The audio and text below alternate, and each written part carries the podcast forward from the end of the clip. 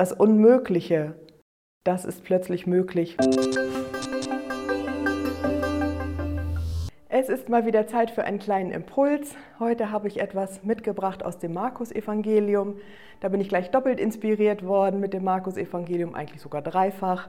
Wir haben im Moment im Rahmen der Gottesdienste ja so eine kleine Serie in Gange zum Markus-Evangelium.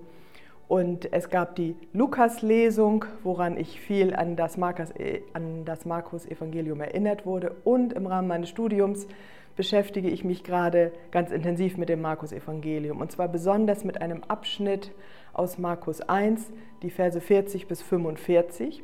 Das will ich einmal vorlesen. Und es kam ein Aussätziger zu ihm, bittet ihn und kniet nieder und spricht zu ihm, wenn du willst, kannst du mich reinigen. Und er war innerlich bewegt und streckte seine Hand aus, rührte ihn an und spricht zu ihm, ich will, sei gereinigt.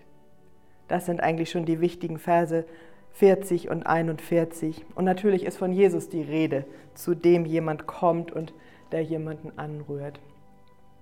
Es ist eine Gelegenheit, wieder etwas von Jesus zu lernen oder sich an etwas zu erinnern, wie barmherzig Jesus ist. Wir wissen das ja vom Stichwort her, das würde vielleicht auch jemand aufzählen, wenn er sagt, wie ist Jesus. Und trotzdem ist es gut, immer noch mal sich zu erinnern, wie sehr. Da kommt ein Aussätziger, vielleicht leprakrank, irgendeine ansteckende, fiese Hautkrankheit und er war ausgeschlossen von der Gesellschaft. Die Leute hatten Angst, sich anzustecken und es war auch richtig in der Kultur festgelegt, den darf man nicht anfassen. Und er kommt zu Jesus und bittet um Heilung und Jesus fasst ihn an. Der Mann selber ist noch unsicher, ob er vielleicht geheilt, geheilt wird. Er glaubt zwar, dass Jesus das kann, wenn du willst, kannst du mich heilen oder reinigen, ähm, aber ob Jesus das wollen wird, da ist er unsicher. Und Jesus kommt auf ihn zu, fest ihn an und sagt, ich will. Und er spricht dieses Wort, sei rein, und dann ist er rein, heil, geheilt von dieser Hautkrankheit.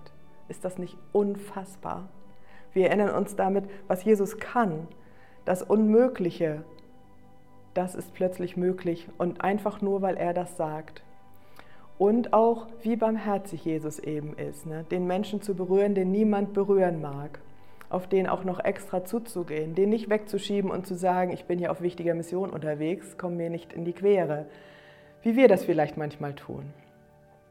Deswegen eine kleine Erinnerung darüber daran.